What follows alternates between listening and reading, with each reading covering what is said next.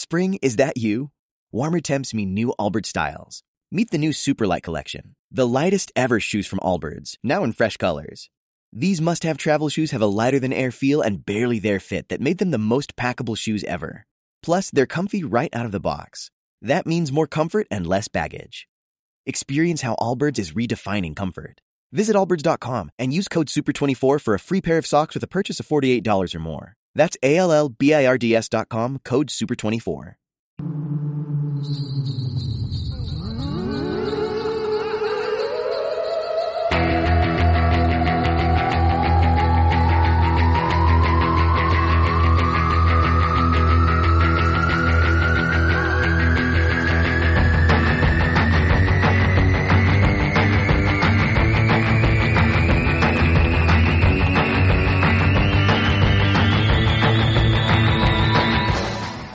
Buenas a todos, bienvenidos y bienvenidas al episodio 101 de Atmósfera Cero, el podcast sobre cine y series de género fantástico, ciencia ficción y terror.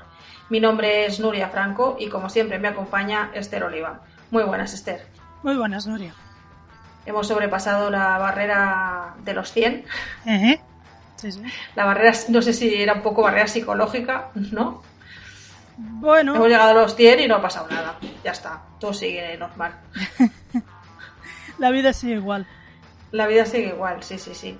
Y el podcast, pues más o menos, aunque estrenamos lo que hemos querido llamar eh, Atmósfera Cero Summer Edition, porque por las circunstancias que todos conocéis, pues este verano vacaciones pocas, así que hemos decidido que qué podíamos hacer mejor para entretenernos y entreteneros que seguir grabando, ¿no? Durante el verano.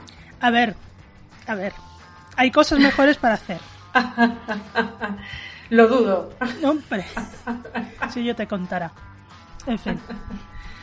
Bueno, el caso es que estrenamos este Atmósfera Cero Summer Edition Mm. y de qué vamos a hablar, Esther, cuéntanos. Pues vamos a hablar de una cosa que tiramos así el aire en el último programa y es que como tú has visto Snowpiercer, la serie de Netflix, y yo había visto la película del 2013, pues pensamos pues que Nuria vea la peli y yo me veo la serie y las comparamos o hablamos de ellas porque comparar cuando cuando hablemos de ello ya veremos que tampoco se puede comparar tanto y a ver qué tal. Eh, antes de empezar, hacer un pequeño, una pequeña advertencia y es que evidentemente vamos a hablar con spoilers tanto de la película como de la serie porque si no no podríamos eh, profundizar en todos los temas que, que queremos profundizar o hablar con, con el detalle que, nos gustaría. Entonces, si alguien no ha visto la película o no ha visto la serie, que se guarde este podcast en la nevera y que lo descongele cuando, cuando finalice el verano para poder disfrutarlo. Así que si, si te parece, empezamos. Adelante.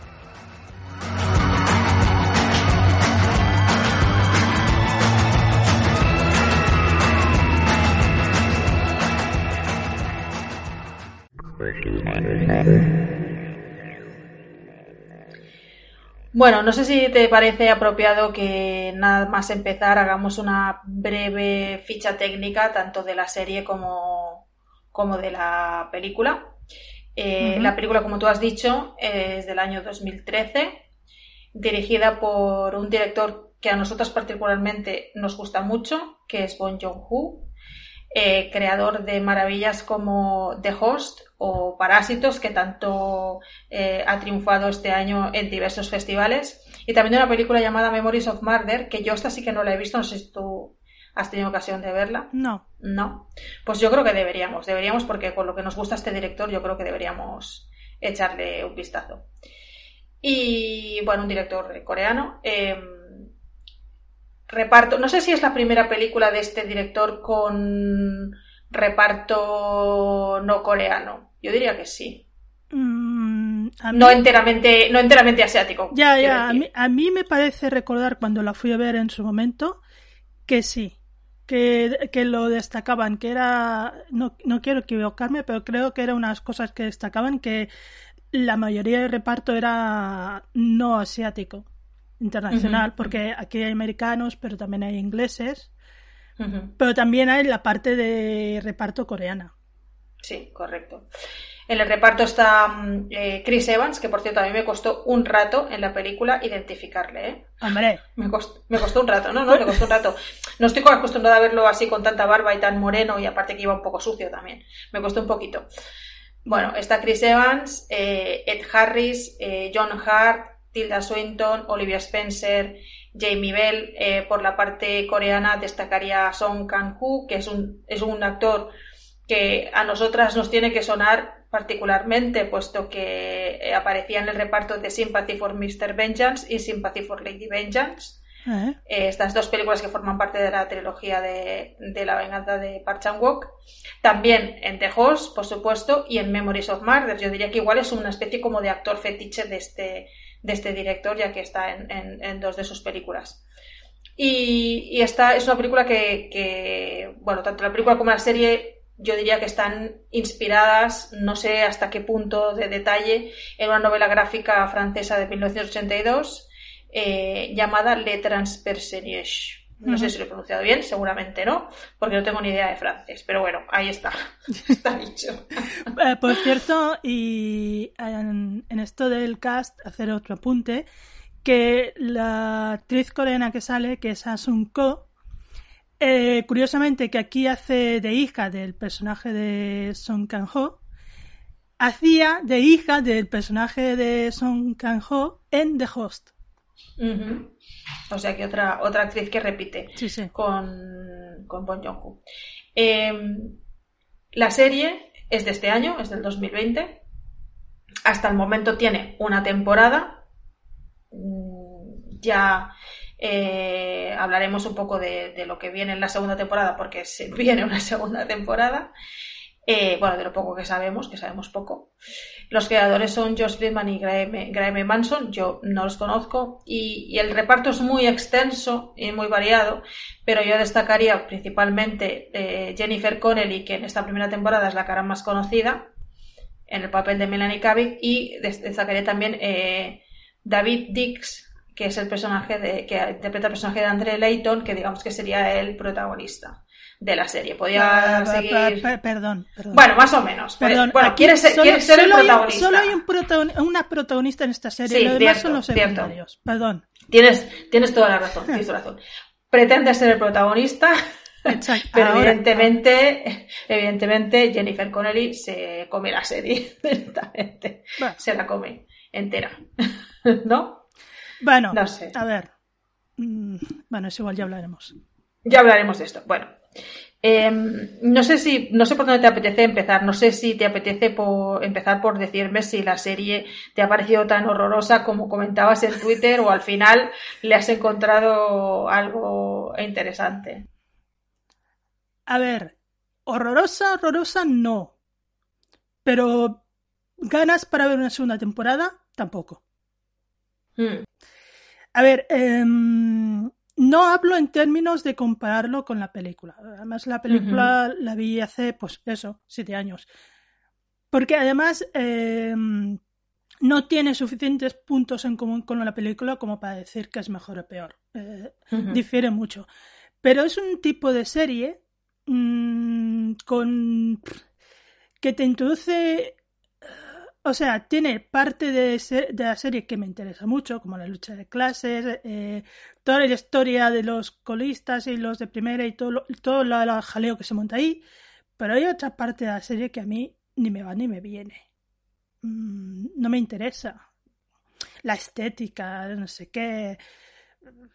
No sé. Hombre, pues mira, yo precisamente la estética creo que es uno de los aspectos más cuidados de la serie y que quizás es uno, de, uno más de los aspectos que difieren con la película porque, bueno, son muy diferentes. Como tú has dicho, son prácticamente incomparables más allá de un- una especie de mm, nexo común que podría ser la semilla del, del argumento, ¿no? El, núcleo del argumento o la excusa para desarrollar esta historia, más o menos, más o menos sería la, la misma. A partir de ahí se desarrollan por caminos diferentes a todos los niveles, a nivel argumental, a nivel de personajes, eh, a nivel de a nivel estético también, ¿no? Creo que la estética es bastante diferente una de otra. La serie tiene quizás un poco más de, de glamour, la película no, pero porque tampoco es su idea. La película, la idea de la película, creo yo que no es, no es mostrarte esa vida que sucede en el tren. La idea de la película es mostrarte una situación eh, distópica que viven una serie de personajes, unos eh, principalmente se centran en los personajes de, la cola del tren, ¿no? Vemos casi toda la historia, la vemos desde su punto de vista y lo único que sabemos es que es una gente que por unas circunstancias muy concretas lo está pasando muy mal dentro de ese tren y mm, está mm, mm, iniciando una especie de revolución para hacerse con la para llegar a, la máquina del tren, hacerse con el control del tren y mejorar sus condiciones de vida. Esto más o menos sería el mismo la misma semilla de la que nace la serie. Pero la película solamente te enseña o pretende enseñarte ese avance a lo largo del, tren para llegar a ese punto y la serie se, se entretiene más o se empeña más en mostrarte las dos caras de la moneda. Te muestra cómo vive esta gente, pero también te muestra te muestra cómo vive la, gente que vive en, primera clase y también te muestra cómo vive la gente en tercera un poquito menos, te muestra cómo vive la gente eh, en segunda. Intenta enseñarte un poco más, desarrollar un poco más ese mundo, esa diferencia de clases que llevan a esa lucha, que lo que lo hace la película. Creo que es una de las principales diferencias. Entonces, a nivel estético, pues tampoco es lo que decía, no tiene nada que ver la serie se empeña más en enseñarte en esos mundos diferentes, cómo es el tren por dentro, eh, el glamour de la primera clase para contrastar precisamente con la cola. Y en cambio la película, como se centra tanto en la cola y al final la película parece, por lo menos al principio, parece como, como una especie de pase de pantallas de, videojuego, porque van mm. pasando por diferentes vagones que se van encontrando con diferentes situaciones, pues no tiene tanto interés en enseñarte ese, ese mundo y, tampoco tiene tanto interés en, en, en trabajar tanto la estética, pienso yo. ¿eh? Hmm. No, sí, es verdad que. A ver, la película, eh, claro, está, lo ves a través de los ojos del protagonista, que es el personaje de Chris Evans, y de esta especie de revolución que organiza. No, bueno, especie no. De la revolución que organiza y como, como has dicho tú, porque creo que yo hasta lo puse en mi crítica. Que ah, como si fuera una, un videojuego, vas pasando pantallas, que son los diferentes hmm. vagones, cómo van avanzando los de cola, cómo van avanzando y todo lo que queda detrás, que es muerte y destrucción, porque básicamente es eso, ¿no? Y claro, en, en la, lo que es la el desarrollo de la película, pues tienen el tiempo que tienen y se centran solo prácticamente en eso. Cuando, a ver, cuando el personaje de Chris Evans llega a los vagones de delante, que hasta ese momento creo que prácticamente no los hemos visto o no los hemos visto. Claro, se encuentra, por ejemplo, creo que lo que primero encuentran es el restaurante japonés. Mm, sí, esto me pareció también un poco, un poco eh, absurdo, pero sí, sí, continúa. Sí, sí. Eh, exacto. Quiero decir que tienen toma de contacto con lo que es de primera, pero claro, es que hasta ese momento solo has visto miseria, sangre, lucha y de golpe te presentan eso y no te da tiempo a, mm, absorber que en ese tren no solo está la cola, sino que hay primera y ya casi que se precipita al final, ¿no? Mm, hmm. En la serie, claro, son 10 episodios. Y Claro, te explican. Eh, eh, yo creo que la serie es un poco al revés que la película, porque yo creo que se pasan más tiempo en primera y en segunda, y también en el vagón nocturno, que el vagón nocturno no sé si era de segunda o tercera, debe ser de tercera. Yo creo que era tercera, yo creo que era tercera, por eso digo que la serie te enseña más primera, que básicamente de primera lo que te enseña muy a menudo es el vagón restaurante, digamos, que es donde ves realmente el lujo y todo el, rato, todo el rato está comiendo esa gente. Yo... Sí, bueno, un poco para contrastar mm, lo poco que comen y lo mal que comen la gente de cola. Claro, y, sí, exacto. Eh, bueno, de hecho, a ver, me gustó ese detalle, sobre todo en el primer episodio, que, que te enseñan el vagón de cola y lo que les dan de comer, que son esas gelatinas en forma de rectángulo. Pero es verdad que en la serie, al contrario que en la película, se centran más en esa parte, también porque la protagonista cambia el punto de vista, porque la protagonista en la, en la serie es el personaje de Jennifer Connelly, está Melanie, que es como si fuera una, bueno, representa que la representante del señor Wilford, que es el, que ha construido el tren, ¿no? Y claro, todo lo ves ah, a través de sus ojos.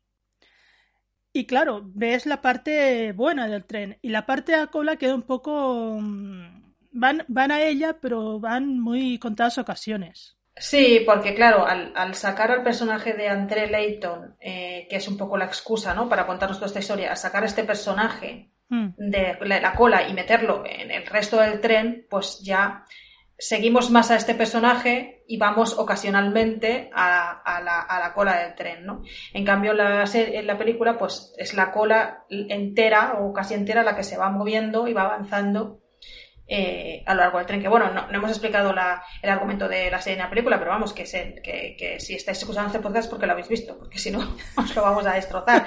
Básicamente, se ha producido eh, a causa del, eh, del, cambio climático, la Tierra empezó a calentarse bastante. Esto lo explican un poco más en la serie que no en la película. La película está en una pincelada, pero bueno. En, la, en la serie explican su visión de lo que es. En la película es otra visión que llega a la misma conclusión y en el cómic. Sí, y en el cómic es otra. Es, otra. Pero, bueno, al final la consecuencia. Sí, el punto al que llegan es que el mundo se congela, ¿vale? Por acción humana. El mundo acaba congelándose, se produce un cambio climático radical, el mundo acaba congelándose y eh, los últimos supervivientes de la humanidad, se supone, se supone, eh, se meten en este tren que ha construido un millonario excéntrico, no se sabe muy bien con qué intenciones, las intenciones así mm, mm, filantrópicas, podemos decir, a, priori, de meter a toda la humanidad en ese tren, un tren que está en continuo movimiento, que no puede parar nunca, pues para simplemente eh, sobrevivir. No se sabe muy bien con qué intención, no sé si piensan eh, dar vueltas eternamente o si esperan que la Tierra se descongele o bueno, no se sabe muy bien, pero el caso es que la vida transcurre dentro de ese tren. En ese tren hay diferentes eh, clases, hay diferentes categorías, ¿no? primera, primera clase, bueno, en la película básicamente vemos tercera y vemos algo de primera. Pero, eh, tercera no, perdón, la cola y algo de primera. Y en cambio en la, serie sí que vemos, vemos la cola, vemos algo de, de, la tercera clase, vemos la segunda y vemos la primera. En la serie lo que explican es que había gente que tenía billete para entrar a ese tren, evidentemente con diferentes categorías, los de primera clase, los que podían pagar billete de primera clase, pues tienen todos los lujos, los que podían pagar un billete de segunda, pues tienen algunos lujos, pero no tantos, Tercera eh, son la mano de obra del, del, del, tren, es decir, pagan su billete con su trabajo, ¿no? Son la gente de, pues, de mantenimiento, de cocinas, de los servicios. Y luego está la cola, que es un grupo de gente que, que forzó su entrada en el tren, ¿no? Que, se, que de alguna manera abordó el tren o, se metió en el tren sin tener billete. Viven en unos vagones de la cola y viven en condiciones eh, miserables a pesar de que eh, no los dejan morir, sino que los alimentan. ¿no? No los deja morir. Pero bueno, viven en condiciones miserables. Eh, cuando los necesitan son usados como mano de obra o para lo que sea que necesiten. Y si se intentan rebelar son castigados de manera bastante, bastante cruel. Básicamente este sería el argumento de la... Y bueno, se produce, se empieza a gestar una revolución en, en, la cola, pues para acabar con esta situación de desigualdad. Básicamente es lo que tú has comentado, la lucha de clases. Esto es el argumento más o menos de las dos, en los dos casos, en la película y en la serie. ¿Cómo se desarrolla? Pues es bastante diferente, ¿no? Ya lo estábamos, lo estábamos comentando. En la serie se busca una excusa. La, película empieza ya con esta revolución que ya parece como que ya se ha gestado esa revolución y que solo estaban esperando una señal para que se produjera. Y en cambio en la serie parece como que aún se está gestando. Se ve un poco como que todavía están eh, gestando esta revolución, tienen que ir poco a poco. Parece ser que el líder de esta revolución es este personaje, André Layton. Y esta revolución al final tiene que entrar como una especie de pausa, por lo menos aparentemente al principio de la serie, cuando precisamente este personaje es sacado de la cola y llevado ante la presencia del personaje que tú comentabas, de Jennifer Connelly y de Melanie Cavill, que es la voz del tren, podríamos decir, para mm, solucionar unos asesinatos que se han producido, creo que en tercera, ¿no? Creo que es en tercera que se han producido esos asesinatos. Y resulta que en todo el tren, que son mil y un vagones, solo hay un detective Solo que Solo uno. y tenía que estar en la cola. Y tenía que estar en la cola. Y que es este personaje. Es la excusa para sacarlo de allí. Y este personaje, pues los dos, por eso parecía, yo cuando vi la serie al principio parecía un procedimental, ¿no? Y digo, este, este señor se va a dedicar a resolver crímenes durante toda la serie en, en, en el tren, ¿no? Me parecía que eso fuera muy, un argumento demasiado atractivo, ¿no? No, que desaprovecharía y que desaprovecharía muchas cosas buenas de la película y de, eh, y de la novela, ¿no? La novela gráfica. Pero en realidad eso solamente es una excusa. Eh, es, más o menos en los dos, tres primeros episodios se resuelve este asunto. Lo que ocurre es que él aprovecha esta situación para, para ir eh, buscando mm, complicidades para organizar esta revolución y resulta que en el, transcurrir de esta investigación, él descubre un hecho que es clave, que es que eh, parece ser que este señor Wilford que ha construido este tren o no existe o ya no está, y quien está llevando los mandos de todo esto, manteniendo la apariencia de la existencia del señor Wilford, es este personaje de Melanie Cavill.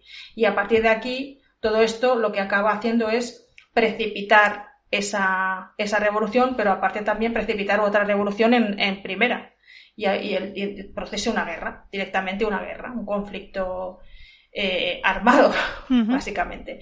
Esto en la, en la, en la película no, no es así, simplemente la cola que intenta llegar a la máquina del tren pues para cambiar la, la, la situación. ¿no? Yo, yo creo que es una de las principales diferencias a nivel argumental. Hmm. Entre otras cosas porque en la película sí que existe el señor Wilford, en la peli, sí, cierto. Que es el personaje de Carris.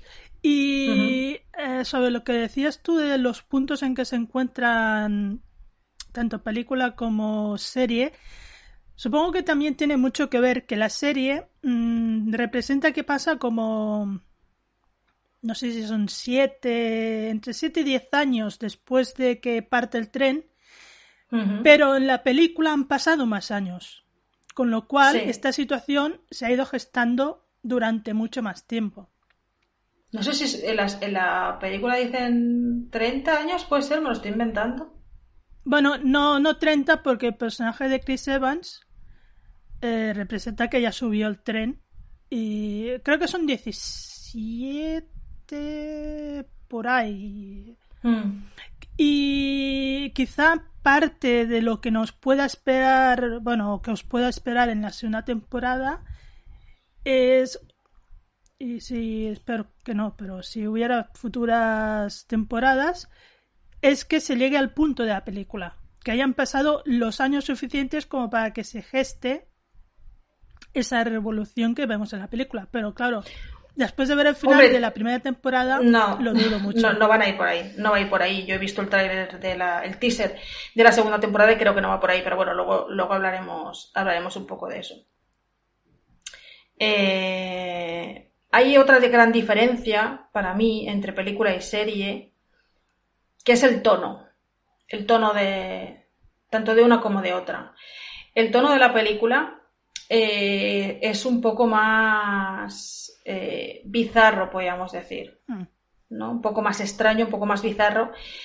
Y, y, más, y más humorístico también, aunque sea ese humor particular coreano. Exacto. Eh, tan especial, ¿no? Al que uno tiene que acostumbrarse, ya lo hemos dicho muchas veces, es un humor extraño, el humor coreano. Una vez que entras en él es, es fácil, ¿eh? pero cuesta entrar en él. Tiene esos toques de humor coreano. Eh, los personajes tienen algunos eh, un aire caricaturesco. El mm. personaje de Tilda Swinton mm. es totalmente una caricatura eh, además con ese aspecto, ¿sabes? Eh, tiene, tiene, escenas muy eh, extrañas, ¿no? Por ejemplo, esa escena en la que en la que ella está suplicando por su vida una vez que ha sido capturada por el personaje de Chris Evans y de repente se, se quita la dentadura, que dices, ¿Por qué? ¿Qué aporta esto a, a, a la película? Nada, pues es simplemente un, un, momento extraño cómico. O sea, es. ¿Sabes? Tiene estas cosas. Luego, por ejemplo, la, la, una de las luchas eh, que tienen que ser el vagón de los pescaderos, es que no sé muy bien lo que era aquello. no entiendo. Unos, o sea, entran en un vagón y de repente encuentran un montón de gente encapuchados con una especie de gabardinas, todos armados con, por supuesto, martillos, eh, palos y todo tipo de herramientas que les gustan mucho a los coreanos para pelearse, ¿no? Cualquier cosa que tú puedas agarrar y, meter, y darle un golpe a alguien es un arma para un coreano, ¿no? Esto ya lo hemos visto en muchas películas. Y, ves toda esa gente y, sería allí pues una, cosa eh, tremendísima. Hachas, martillos, eh, cuchillos dices, pero ¿esto qué es? ¿Y esto qué pinta aquí? O sea, es muy, es como una pantalla, por eso me decía yo que era como una pantalla de ordenador, porque pasan esta pantalla y luego pasan a otra, ¿no? Y tienen el momento de la escuela, que también es absolutamente... Mm, Rarísimo. Vamos, o sea, no sé ni cómo describirlo, ¿no? Ese momento de la escuela con esa con esa profesora, los niños, esa propaganda, ese lavado de cerebro, ¿no? Con esas, con ese vídeo que vemos que pasa, ¿no? Que canta las excelencias del señor Wilford y esa, adoración que todo el mundo tiene a la máquina, ¿no? Adoramos la máquina, la máquina es nuestro Dios, o sea, es muy eh, inquietante, ¿no? Todo este, todo este, todo este rollo y ese tono no es el de la serie. Pero fíjate, tiene un tono más de drama, más, de, más serio, más de drama. Pero fíjate que precisamente en, hay el personaje este de Ruth, que es el ayudante del personaje de Melanie. Sí. Que es eso es todo esto que has explicado de la escuela. Mm. Eh, ella representa, es en un compendio del personaje de la maestra, pero además eh, también representa que es el personaje de Tilda Swinton en la película. Hace las mm. dos. Es ese personaje que engloba esta adoración a la máquina, al señor Wilford eh, y el orden establecido y todo esto. En un solo personaje es verdad que no tiene el toque de humor de, de la película, ni mucho menos, es todo más dramático y más duro, pero esas cosas sí que se ven en, en la serie. Sí. Hmm. Ese momento al final, cuando ella con sus pieles, porque ella siempre cuando va a cola, claro, va con las pieles porque hace frío, ¿no? Más frío que en... Y se lleva a todos los críos de la escuela con su uniforme y que cantan el salmo ese, y que, quiere ser la primera en estrechar la mano del señor Wilford y no sé qué. Pues es eso. Sí, sí, en, en otro en otro nivel, ¿no? Quizás menos eh, caricaturesco y menos, y menos exagerado que en la película, podría mm. representar eso. Pero básicamente creo que el tono de la serie es más de drama, ¿no? Mm, sí. Más de drama y más, más, un poco más serio. Y el de la película tiene este tono un poco raro, eh, irónico, ¿no? También un poco y muy muy muy crítico también no muy crítico con el por el mensaje que quiere lanzar no por este mensaje también de lucha de clases sobre todo cuando llegamos al, al final de la película y descubrimos eh, realmente qué es lo que está sucediendo ahí porque y, qué papel tiene el señor Wilford qué papel tiene también el personaje de John Hart no en la en la película. Yo una cosa de la película que no me no me acabó de gustar, no sé si es porque vi primero la serie y he visto después la película, ¿no? Y, podía ir un poco contaminada, es que eh, los personajes principales mm, no se desarrollan lo suficiente y no les da suficiente tiempo para desarrollarse, porque entramos muy directamente en la acción. Rápidamente entramos en la acción, es una película que tiene mucha acción. La serie también tiene mucha acción, pero evidentemente al ser 10 episodios puedes puedes alternar más la acción con otro tipo de, de, temas o otro tipo de circunstancias, otro tipo de escenas. La película va a entrar muy directamente en la acción. Em, el personaje de John Hart, sabemos cuatro cosas de él al principio, pero, pero es un personaje misterioso para nosotros. Es un personaje que le falta una pierna y, una, y un brazo. Y no sabemos muy bien por qué. Podemos intuir que a lo mejor ha sufrido uno de los famosos castigos del tren, que es el hecho de, de sacarle a, una persona el brazo por la, por la escotilla para que se le congele y, después cortárselo, ¿no? Podemos intuir que es eso, pero no lo sabemos. Del personaje de Chris Evans tampoco sabemos nada. Y hasta que no llegamos al final de la, de la película, no sabemos más cosas, no sabemos quién es el personaje de Chris Evans y todo lo que lleva detrás. No sabemos tampoco quién es el personaje de John Hart y qué sacrificios hizo. No, da poco tiempo para que se desarrollen los, los personajes, creo. Por otro lado, aunque los personajes de la serie se desarrollan más, me parece más interesante en lo poco que se desarrolla el personaje de Chris Evans que lo que me parece el personaje de, de André Layton en todo lo que se desarrolla en la serie. No sé si es por un tema ya de un tema actoral de las capacidades interpretativas, porque realmente este actor me parece bastante eh, soso. sí, malo, no quería decirlo, pero sí. sí no, al contrario que Chris Evans, que con lo poco que tiene, el poco espacio que tiene para desarrollar el personaje, tiene mucho más carisma. Mm. No, no sé, no sé a ti qué te parece. Puede también ser una cuestión de dirección. A ver.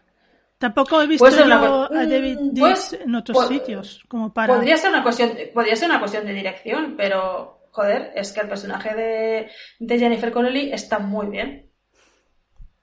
Es que es un personaje brutal. Luego, si quieres, hablamos de él. Es un personaje que a mí, vamos, o sea, es que se come la serie de principio a fin. Tampoco tiene mucha competencia, ¿eh?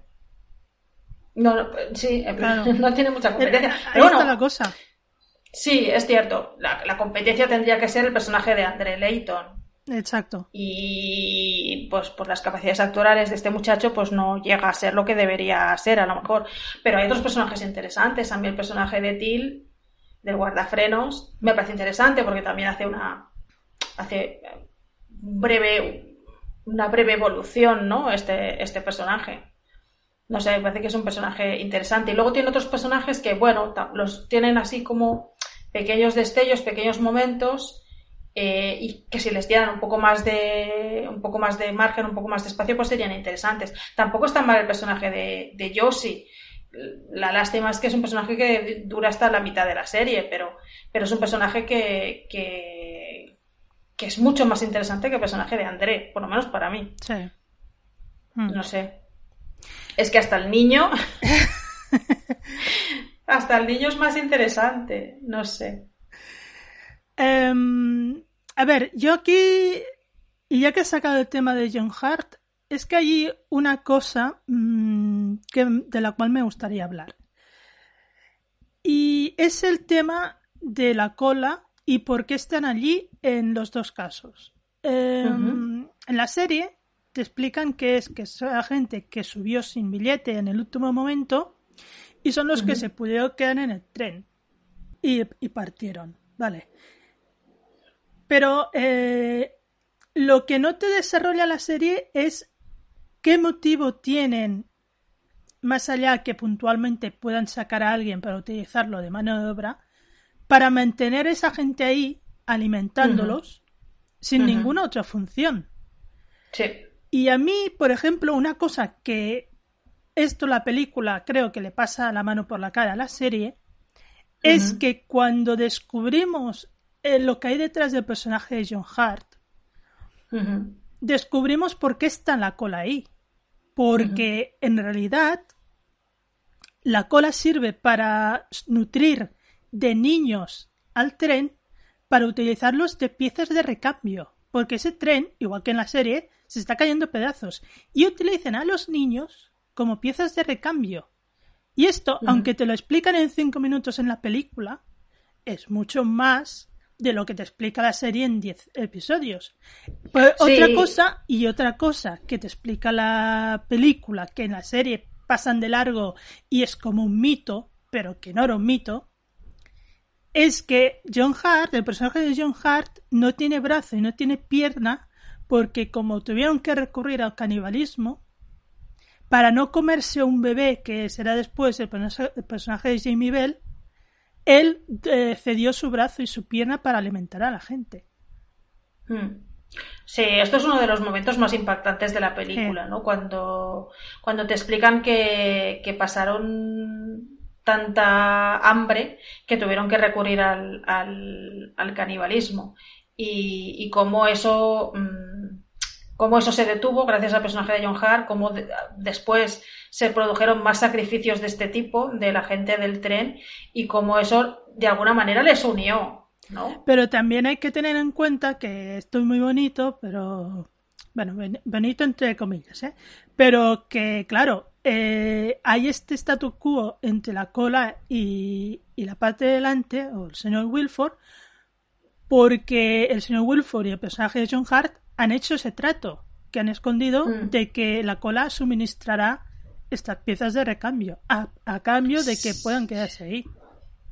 Sí, y aparte que además la cola es utilizada, según lo que nos cuenta el personaje de Ed Harris, para mantener un equilibrio. Exactamente. para mantener un equilibrio, puesto que es una sociedad, eh, bueno, una sociedad metida, incluso si metieras una sociedad dentro de un, de un laboratorio, ¿no?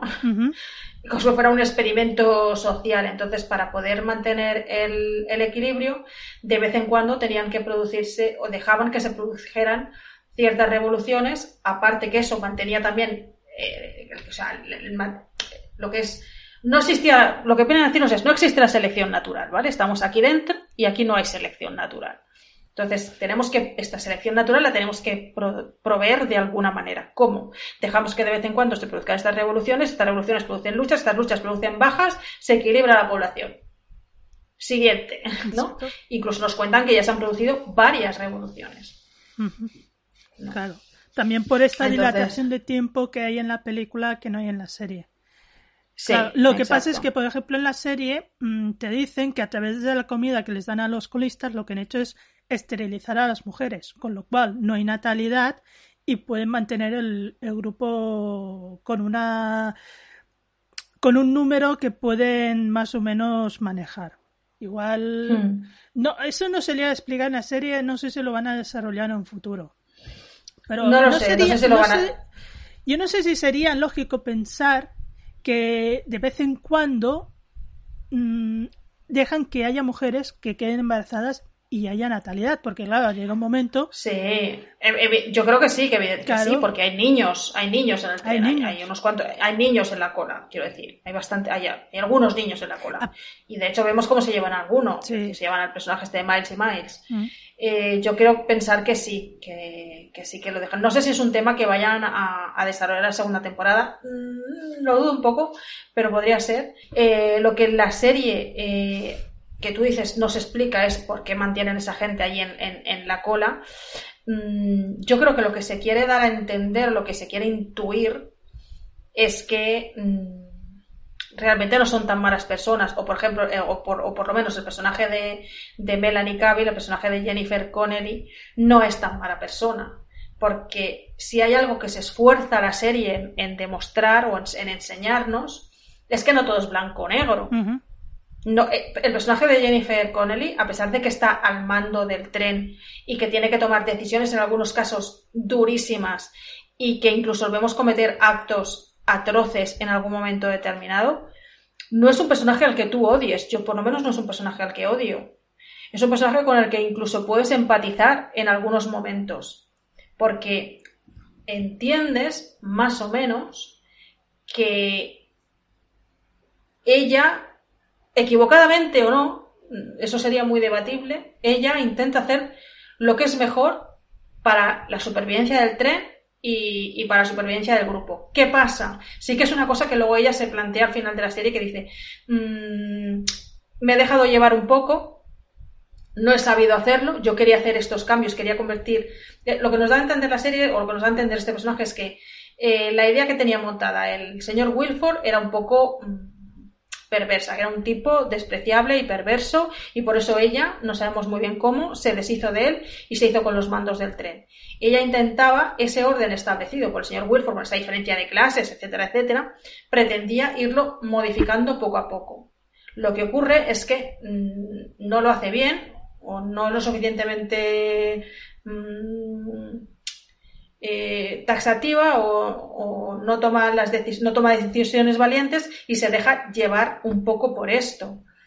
Y al final sí que es verdad que ella dice, mira, yo lo he intentado, mi método no era el bueno, quizás no lo hice bien, y cuando el mando, pues se produce esa revolución y el mando pasa a André, le dice, ahora las decisiones las tienes que tomar tú. Pero ojo, vas a tener que tomar decisiones que no te van a gustar, igual que yo.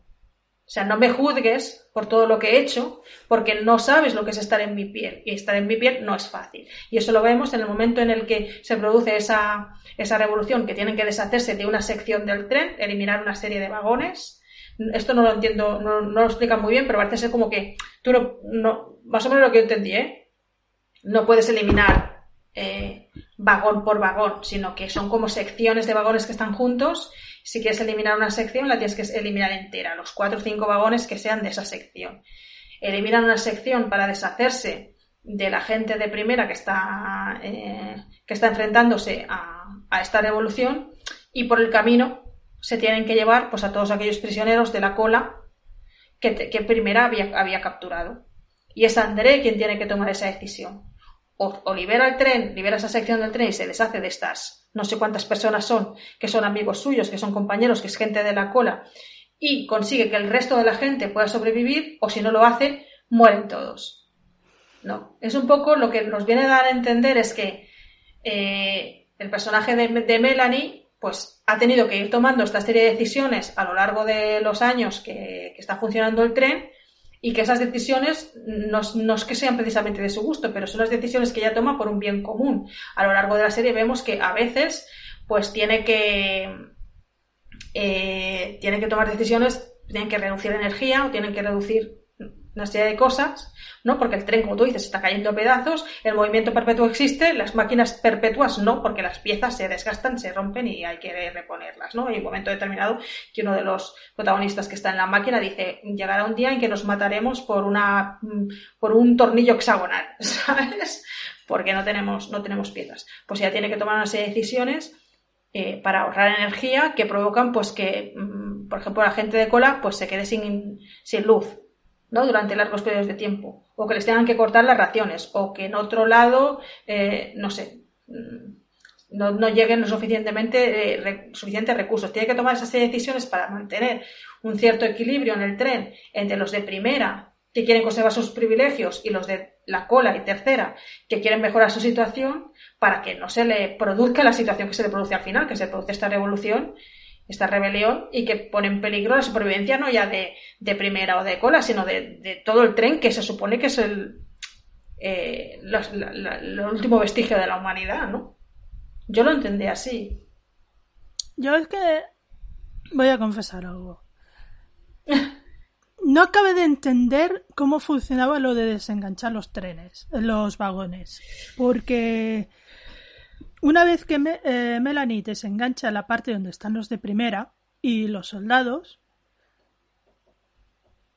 pues ya está solucionado todo, ¿no? ¿Para qué, para qué tenía que desenganchar no. entre...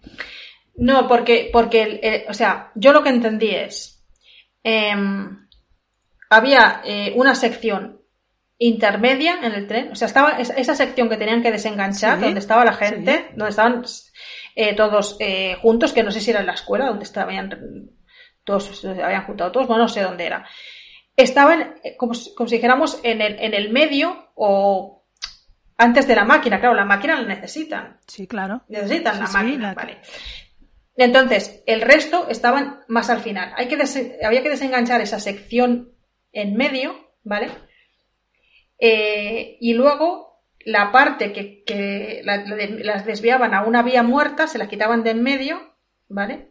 Y después volvían a juntar el tren, lo volvían a enganchar. Porque si no, la máquina se iba por un lado, los vagones por otro y los otros vagones por otro lado. Sí, bueno, yo cuando se paran, yo sé que hay un momento que miran por la ventana y dicen, eso es agricultura. O sea, que la parte de agricultura que en principio están, no sé si es en primera o en segunda, seguramente en segunda, la, es la parte que se enganchan, que es donde está André. Sí, Exacto. sí, Pero entonces, ¿los prisioneros no estarían también ahí? Los prisioneros estaban, eh, o sea, yo lo que entendía es que no podían desenganchar solamente un vagón. o sea, si toda la clase. Tenían que desenganchar una sección entera, cuatro o cinco, que englobaban el vagón donde estaban, donde tenían mantenidos los prisioneros de tercera. Y luego de la cola, perdón, y, donde estaban reunidos todo primera, o la parte de, primera que se estaba revelando. Mm. Todo ese trozo con vagones intermedios, con, cosas varias que no sé lo que había, porque el otro problema que tenemos en la serie es que no sabemos muy bien la estructura del tren, luego si quieres lo hablamos. Eh, pues todo ese trozo lo tenían que, lo tienen que sacrificar para poder eliminar a esa gente que es de primera, que está luchando, tienen que sacrificar una parte más grande de tren. Y en esa parte están incluidos los, los, compañeros de, de, de André. Y para desengancharlo, tiene que desengancharlo uno desde el vagón anterior y el otro desde el vagón posterior a esa sección que está en medio. Cada uno desenganchaba de un lado ese trozo iba a parar una vía muerta y luego volvían a enganchar. No sé si me explico. Sí, sí. ¿Me explico? Yo lo que entendí, quise entenderlo porque yo también pensé, ¿y por qué? Pues porque, no, pues porque no se puede desenganchar un vagón solo, hay que desenganchar secciones. Y da la casualidad de que, mira, mala suerte. Aquí hay gente de, de, la cola que están prisioneros. Y eso nos sirve como excusa para demostrarle a André que tomar esas decisiones, ahora que él está en el mando, no es fácil. Claro, yo, yo lo único que veía como explicación o lógico en esa situación era pensar, ya que yo, Melanie, tengo que desenganchar esta parte de tren y deshacerme de esta gente, pues voy a provocar que tú tengas que desenganchar los vagones donde están tus amigos para tener este status quo de no me puedes enchanar tú esto a mí porque tú haces exactamente lo mismo. Ella lo, ella lo prepara, ella lo prepara así. Claro. Ella lo prepara porque él se lo dice, le dice, tú sabías que yo, que me tenía que enfrentar a esto y ella le dijo, y ella le dice, quería que fuese tu decisión, que tú decidieras si sacrificabas una parte o no sacrificabas a todos un poco para que veas, no se lo dice así, pero un poco para que ese personaje vea lo que es estar al mando de ese tren y el tomar decisiones que no son fáciles y que, y que a veces implican sacrificios y que también hacen que el personaje de ella se desvíe un poco del buen camino, porque ella en principio parece que tiene buenas intenciones, pero eh, también la vemos asesinar a un personaje. Bueno, es un personaje que tiene muchos matices, pero no es un personaje, para mí no es un personaje odioso. No es un personaje odioso. A ver. Para mí no. Eh, odioso no lo es. Pero Ni, tampoco me parece que sea un... pero, y malo tampoco, me parece. no, no, es, exactamente. Es que tampoco, tampoco me parece que sea un personaje malvado, realmente. Es un personaje gris. Un personaje gris. Sí, que, bueno, que al final pues se mueve también por su propio interés, tampoco es tonta. Por su propio interés y cuando puede por el interés, por el interés común. No sé, desde luego es uno de los personajes más, más interesantes de la serie. Em, no sé qué más cosas eh, que si comentemos. Desde luego, eh, los finales son eh, completamente diferentes, ¿no? Claro. De la película y, la serie. Sí, sí. Bueno, no sé hasta qué. Bueno, claro, es que estoy siempre diciendo lo mismo, pero es que todo me lleva a hablar de lo mismo. No sé hasta qué punto el final que plantea la serie está condicionado por los pocos años que han pasado desde la catástrofe de la. Mm, yo no, lo creo. Mm. No lo creo. Yo creo que la serie, la serie va por otros derroteros, porque de hecho, en el penúltimo episodio de la serie eh, ya se ha producido esa revolución, ya se han deshecho de la gente de primera que quería rebelarse, ya hay un nuevo orden en el tren, o empieza a formarse un nuevo orden en el que van a intentar, no sé muy bien cómo, que todo sea más igualitario, ¿vale? Y se supone que al mando está el personaje de André, que por cierto, eh, no lo veo capacitado para el puesto, ya te lo digo. A ver, a ver yo, yo creo que han conservado los suficientes personajes opuestos a André como para que eso no sea posible, porque vale que se han deshecho de, de los de primera, los, los rebel, los los más contrarios quedan los, la familia Folger, quitando a la hija, pero la hija es una cabra loca y, eso. No es una psicópata, es la psicópata de, de, los, tres primeros episodios que la asesina de, esos, de esas personas que habían que también ese, esa historia también dices ¿qué, qué me ¿Qué pretendes explicarme aquí? ¿Que la primera clase son unos degenerados? Pues ya se ve, no hace falta que me expliques aquí una historia de, asesinatos mm, macabros. No, no, no, no, es que sean unos degenerados, habrá de todo. Los Folger no serían el mejor ejemplo, porque son un poco despóticos. Y luego tiene una hija que tiene la mala suerte de que es una psicópata. Pero bueno, la mala suerte. Bueno, la mala suerte la tiene el padre, porque entre la mujer y la hija bueno, pero no, no creo que quieran mostrarnos eso porque cuando se produce la revolución, una de las personas que estaba en la cola, ¿vale? Que es este tipo que ahora no recuerdo cómo se llama, este tipo tan... El, Pike, ¿no? Pike, Pike, ¿se llama? Pike, Pike, es el, el, de cola que... Sí. Pike, Sí, que traiciona a André, lo vende y tal a, a, primera y le cuenta todos sus secretos y tal. Este tipo, cuando se produce la revolución, ¿a qué se dedica? A asaltar los vagones de los ricos y pegarse la gran vida con drogas, mujeres y alcohol. Quiero decir, degenerados hay en todas partes. Así, sí, evidentemente. Quiero decir que no creo que sea la, no creo que sea la, la intención mm, de, mostrarnos que la primera clase es degenerada. No, nos muestran esta casa, esta, esta familia en concreto, los Folger, que no serían, no serían de lo mejorcito, digamos. Pero no creo que sea, no creo que sea la intención. Y no creo que, eh, creo que la serie en la segunda temporada va a ir por un derrotero diferente, porque como decía, cuando ya se produce, cuando ya se produce ese cambio de poder, todavía nos queda un episodio, ¿no? Y yo decía, ¿y ahora qué nos van a contar? Si ya está, ¿no? Ya hemos llegado ahí, ya podíamos dejar ahí la serie y plantearnos si hay una segunda o no, o no segunda temporada. Yo pensaba, ¿qué, ¿qué más nos van a plantear, no? Entonces, de repente, el episodio empieza a centrarse mucho en Melanie, empieza a centrarse en una parte suya personal que hasta ahora solo se había apuntado y que de repente hace mucha incidencia, que es el tema de que ella tenía una hija y que, y que la dejó, tuvo que, bueno, en un momento determinado ella tenía que optar por su hija por el tren, optó por el tren, ¿vale? Y es un peso que ella lleva. Y de repente empiezan a incidir mucho en eso y dices, ¿por qué me están incidiendo tanto en esto? Y es porque al final de la serie resulta que aparece un segundo tren que les aborda, que les da a entender que el señor Wilford está vivo, porque una de las razones por las que se produce la revolución de la primera, bueno, la razón principal por la que se produce la revolución de primera es porque descubren que el señor Wilford no está o, aparentemente está muerto, que Melanie eh, le ha suplantado y deciden eliminar a Melanie para quedarse ellos con el poder. Bueno, pues aparece este segundo tren que nos da a entender que quizás el señor Wilford esté vivo y de repente aparece por allí la hija de, la hija de, de, Melanie, que supongo que será el conflicto de la, de, la, de la, segunda temporada. Estaba claro que la serie, si quiere plantear, cualquier serie, si quiere plantear una segunda temporada, tiene que plantear un conflicto que se resuelva en la segunda temporada o que sea el motor de la segunda temporada y además tiene que dejar un cliffhanger.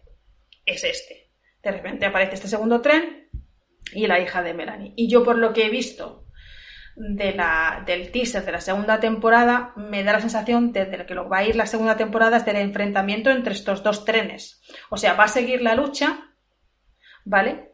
Pero la lucha va a ser del Snowpiercer con el otro tren que no sé si se llamaba... Vicalis. Bueno, ¿cómo se llama?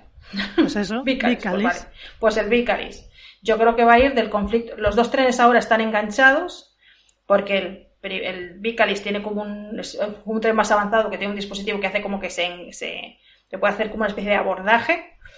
Y yo creo que ahí la lucha va a ir ahora entre los dos trenes. O sea, se van a tener que unir todos los del Snowpiercer contra todos los del Vicaris. Y seguramente habrá mm, cambios de bando, supongo, porque no todos los personajes, pues, eh, son partidarios de, de André o de Melanie, ¿no?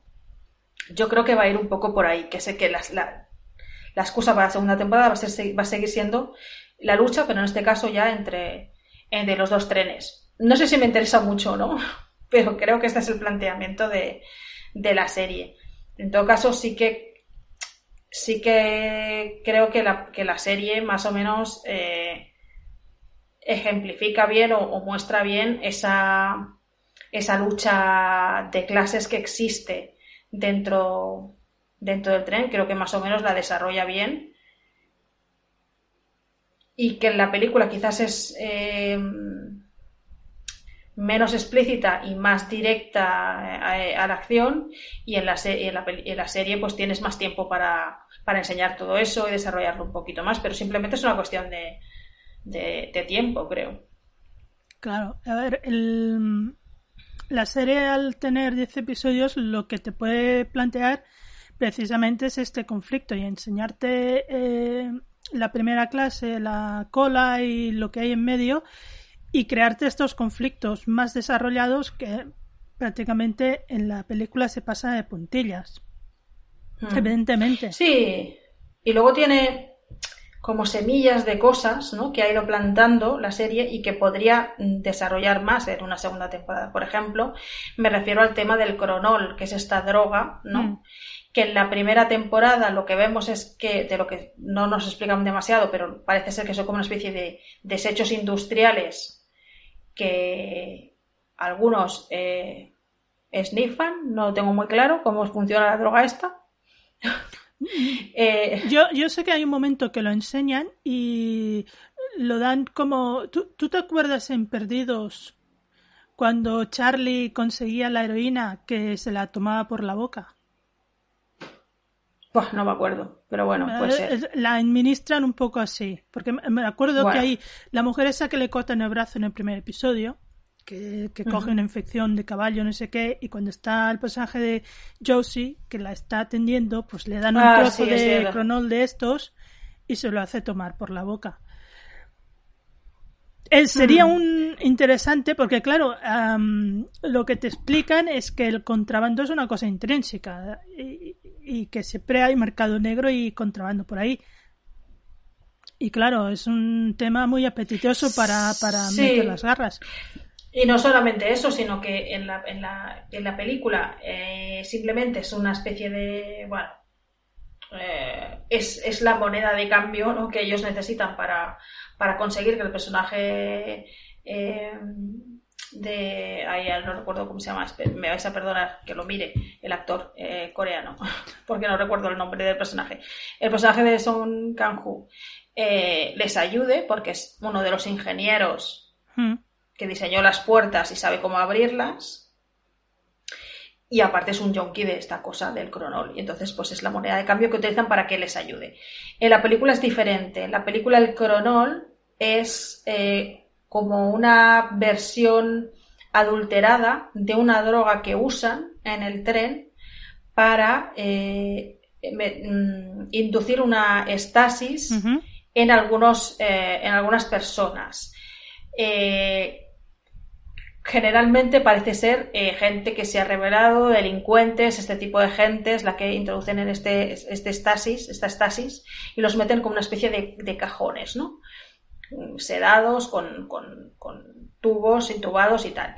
Eh, hay un momento determinado que Melanie intenta justificar la existencia de estos cajones y de esta gente em, que está en estado, bueno, que están como como dormidos, ¿no? En estasis, eh, diciendo que es una gente que ha seleccionado eh, especialmente en el caso, con una especie de arca de Noé, en el caso de que algo sucediera con el tren, ¿no? Para que quedase un remanente de la humanidad.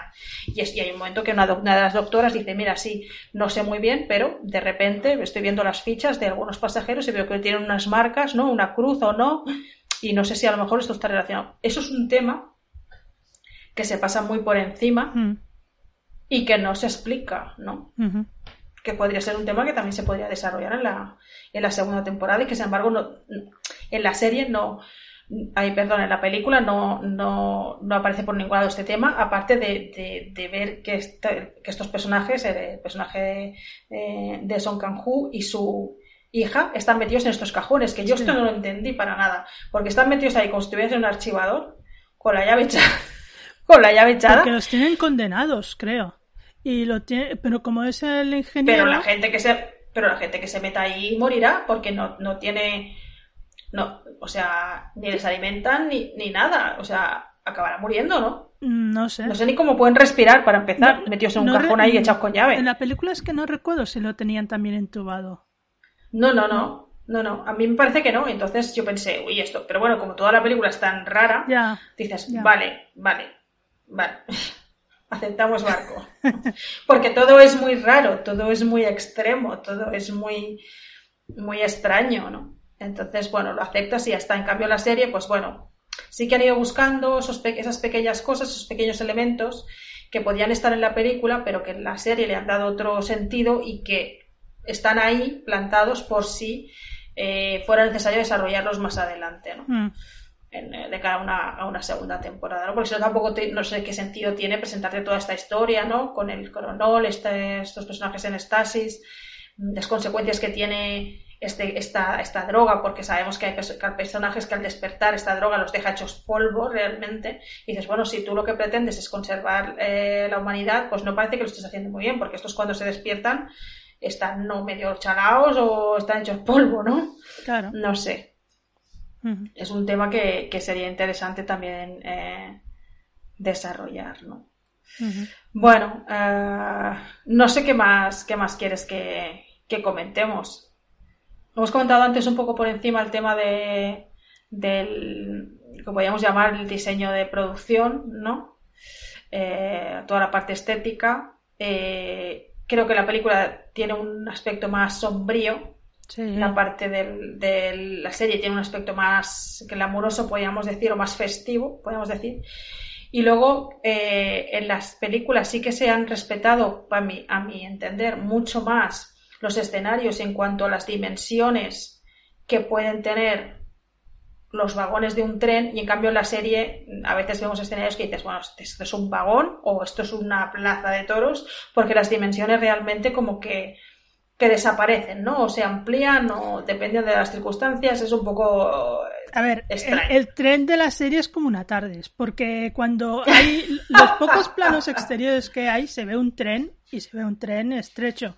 Pero claro, a mí me pones un plano de donde tienen las vacas guardadas y dices, esto es imposible que quepan aquí estas vacas y con tanto espacio para maniobrar. O, la, discoteca esa que tienen ahí montada en, el vagón, en el coche cama, digamos, el vagón nocturno ese, que tiene montada ahí una sala de fiestas que, vamos, o, la, muchos. La habitación de los Folger que tiene hasta unas escaleritas para subir a la habitación. Mm, a ver, que sí, que está muy cuidada la estética de primera y muy chulo y todo, pero no, es que estás viendo eso y piensas, pero si estás en un tren, estás en un tren, ¿cómo puede haber tanto espacio aquí? Claro, aquí el dinero se lo han gastado en los interiores. Sí, claro. Evidentemente. Sí, sí. Pero eh, a veces parece que los de diseño de producción no hayan pensado con la cabeza ciertas cosas. Bueno, mm, yo creo que no es que no lo hayan pensado, sino que se trata de una, de una libertad que se toman porque les sirve para contar una serie de cosas y es como una licencia poética. No creo que, que, no sea un tema que no se haya meditado. Debieron pensar que, que para la historia les venía bien no ser tan estrictos en cuanto a las dimensiones. Y, y, ya está, y ya está. Y en cambio en la película pues esto se respeta un poco más porque al fin y al cabo es una parte esencial de la película. Lo que estás contando es la historia de una gente que está en un tren y que no puede salir de ahí. Claro, pero si tú me explicas la historia de un tren que no puede salir de allí, no me metas eh, el vagón del ganado porque es que es una aberración. ya, ya, ya, ya, ya, pero bueno, eh, claro, también intentan explicarte un poco eh, cómo podría ser que, que la humanidad o lo que quedase de ella, pudiese sobrevivir en un tren. Pues porque hay un vagón que es una especie de invernadero donde se cultiva, porque hay otro vagón donde tienen unas vacas, porque tienen hasta un océano dentro del, del tren. O sea, la fantasía es, es, es libre, ¿no? O sea, el nivel de fantasía es, abierto y libre. Quiero decir, no hay límites, no hay límites en este tren. Pues porque eso te sirve pues, para, para, argumentar un poco, para sustentar un poco la historia que quieres, que quieres contar. Como esa no es exactamente la historia que quiere contar eh, la película, pues no, les, no le hace falta. Porque esos escenarios son un poco, no sé, mm, son circunstanciales. digamos. Pero mira, esto por ejemplo me hace pensar en otra cosa. Mm, aunque no se, no te lo explican explícitamente, hemos de pensar que ese tren debe ser muy alto, porque un tren que tenga un carril subterráneo que atraviese todo, sí, claro, sí, mm, sí, sí. Claro, sí, claro, es una monstruosidad de tren. Tampoco lo vemos, tampoco vemos el tren muy a menudo eh, por fuera porque realmente lo que pasa afuera no es lo interesante, interesante es lo que pasa dentro. Pocos, pocos paisajes se ven, sí, claro. Sí, yo entiendo, yo supongo que es un poco para sustentar mm, toda la historia o las diferentes historias que te quieren contar durante la serie, pues han, han diseñado ese, ese tren de esa manera, de una manera totalmente diferente a cómo está diseñado en la, en la película, que no tiene nada que ver. Y bueno, espérate la segunda temporada cuando aparezca el otro tren, que ya veremos hasta dónde llega la, bueno, la imaginación. Que, a ver, que han perdido siete vagones con la historia esta de, yo desengancho por aquí, tú desenganchas por allá, pero ahora han ganado todo un tren.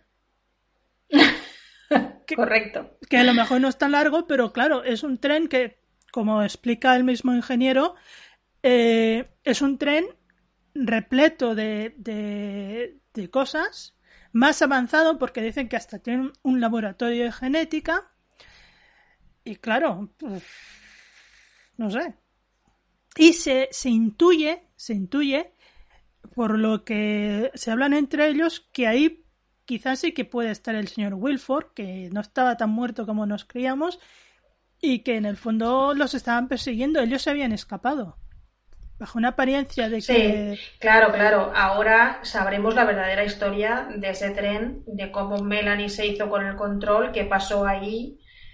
Imagino que lo sabremos. Imagino que ahora en, la, siguiente, la segunda temporada el conflicto principal estará entre Melanie y el señor Cavill, ay, el señor Cavill, perdón, el señor Wilford, eh, si es que está en ese tren.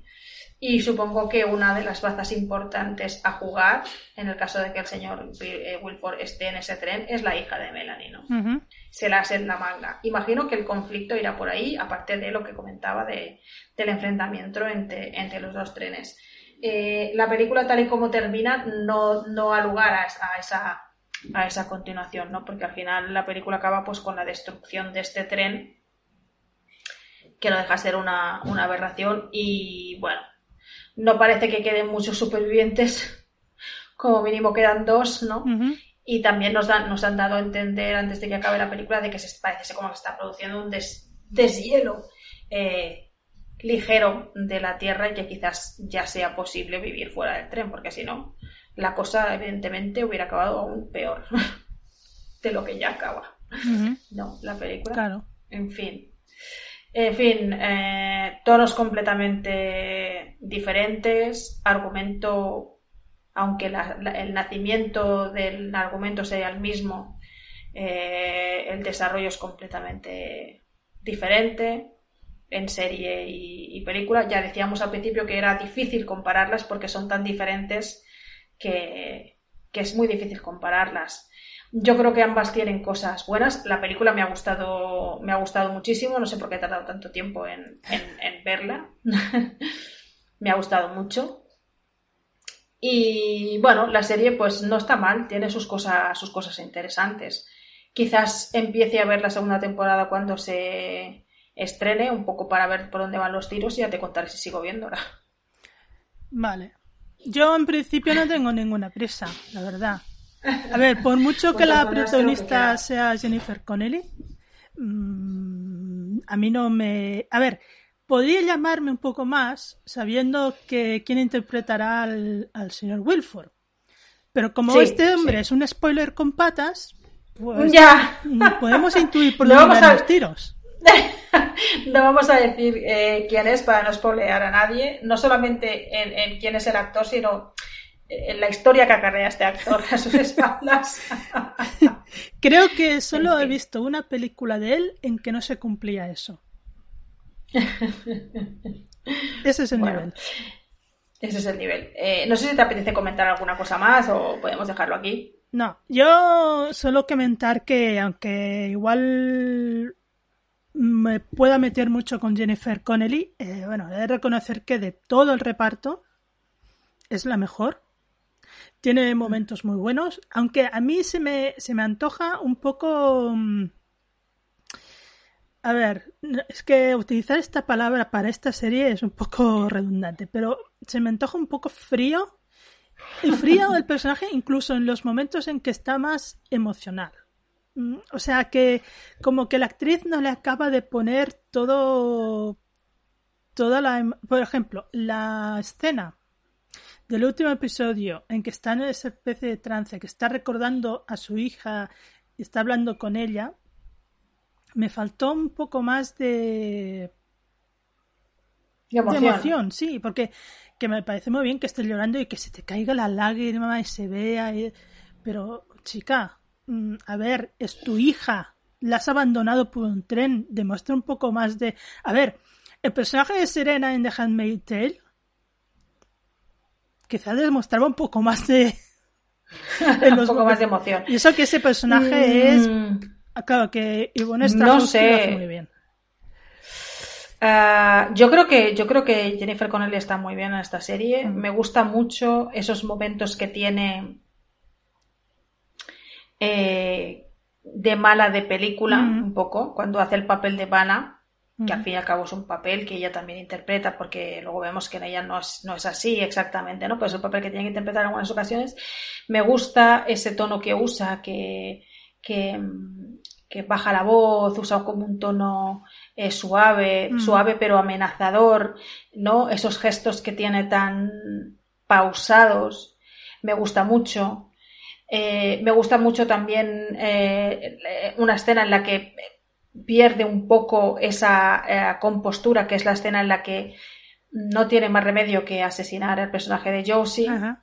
Vemos que para ella eso no es, no es fácil y vemos que tiene que ne- necesita un momento para encerrarse y que sufre como una especie de ataque de ansiedad o mini ataque de ansiedad, ¿no? Al tener que enfrentarse a esa situación. Me gusta mucho esa interpretación. Me gusta mucho el momento en el que va a ser aparentemente ejecutada una vez que ha sido capturada como, como por la primera, como y ha sido acusada de, de traición, ¿no? Y va a ser ejecutada. Ese momento que ella tiene que, que realmente se está dando cuenta de hasta aquí hemos llegado, se acabó, ¿no? Ese momento en el que eh, justo en el último minuto cuando la van a ejecutar pierde esa, esa compostura, ¿no? Y como que le, se rompe un poco. Me gusta, me gusta. Tiene momentos eh, muy buenos y creo que la interpretación suya en general es muy buena y adecuada al personaje que interpreta. A mí realmente me ha gustado mucho. Mm. No puedo decir lo mismo del personaje de André, que me parece igual todo el reto. Sí, a ver, eh, no voy a hablar de su peinado porque tampoco estaríamos aquí para criticar las rastas, porque no. Pero a mí como personaje, la verdad es que me pareció muy flojito. Me pareció muy Mm. flojito. Em, yo la verdad es que le faltó fuerza. eh, le faltó, eh, vale, pues si eres un ex policía, no das la planta. Eh, si tienes que ser el Mm. héroe revolucionario y el líder, pues, hijo, no sé. Al final, las palabras de Pike, que, que cuando lo explica a los Folger, que dice, este hombre quiere ser tan bueno que la- su revolución no va a triunfar porque es que no puede aguantarla.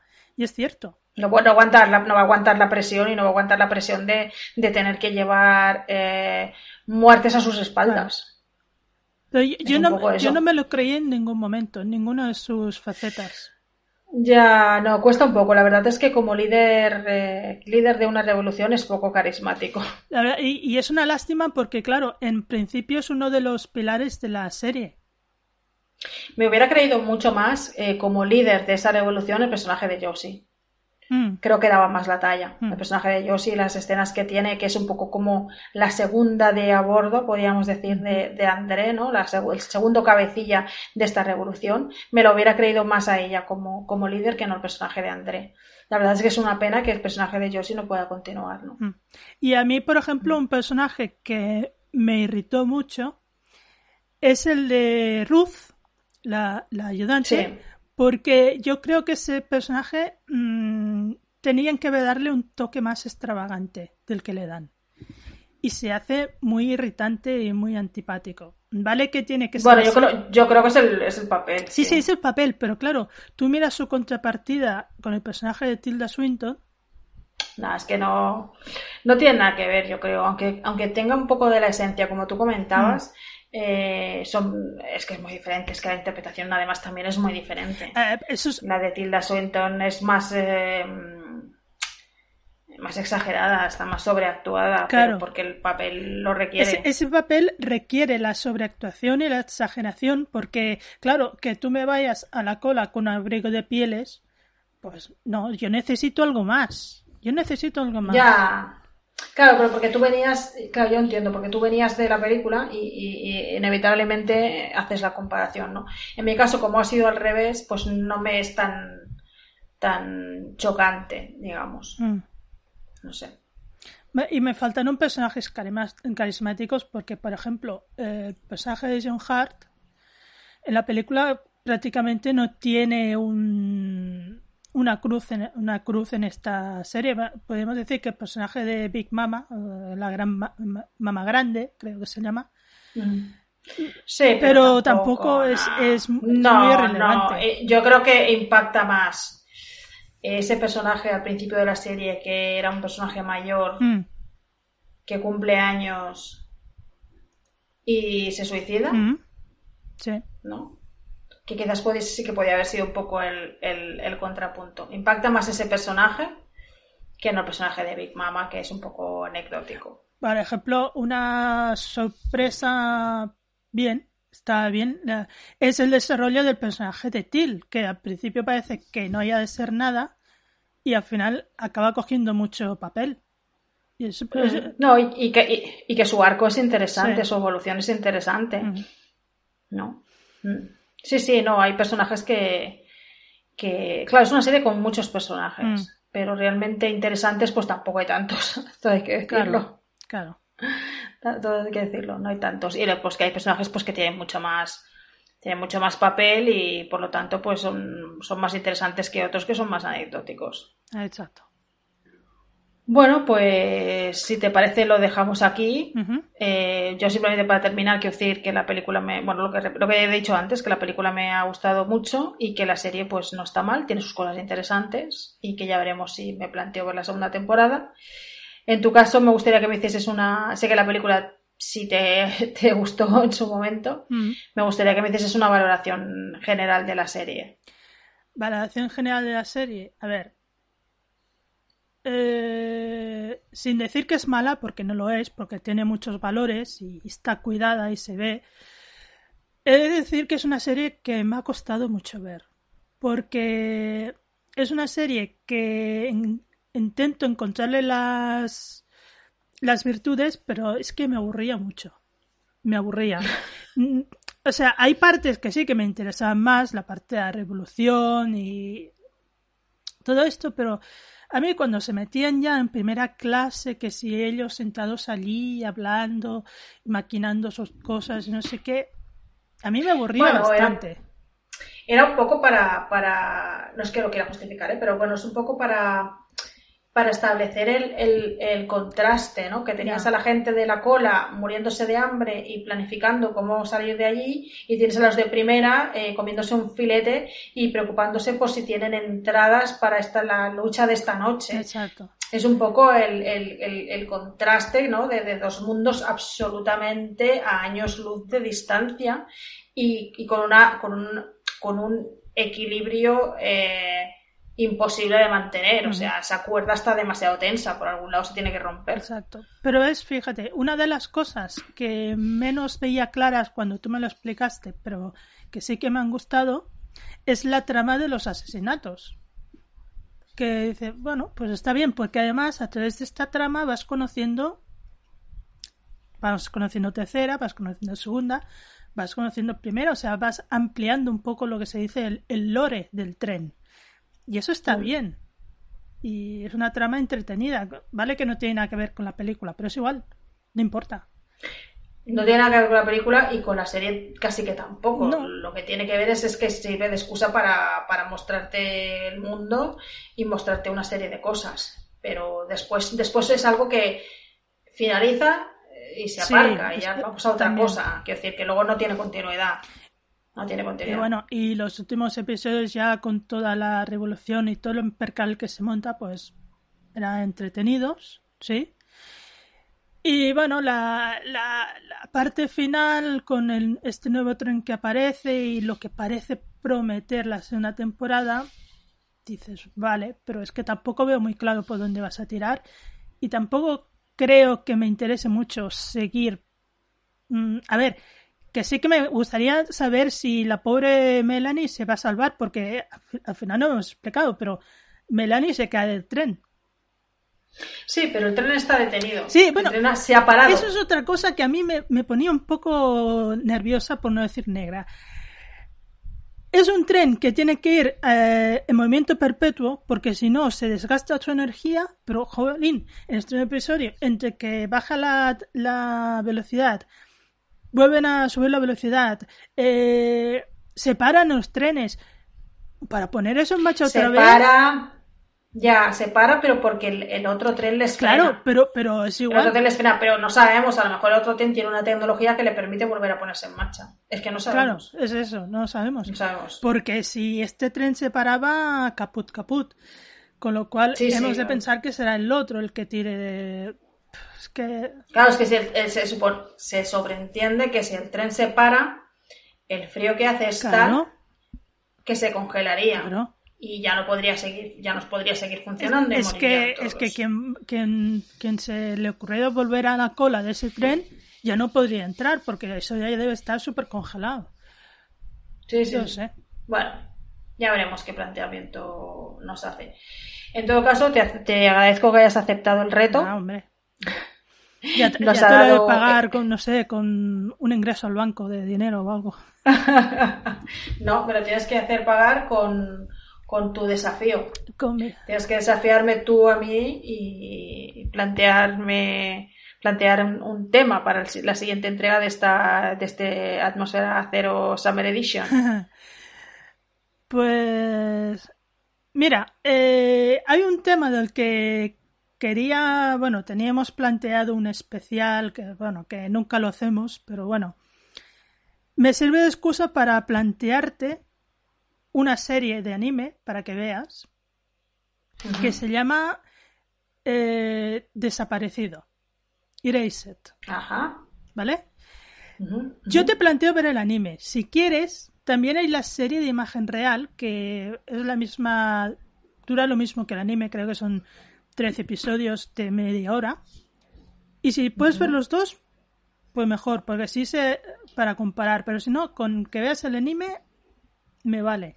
La veas Vale. y charlamos. Porque además tiene algún tema que a nosotras mm, nos interesa. Y a ver qué tal. A mí es un anime que me gusta mucho. He visto la serie de imagen real y también me gustó mucho.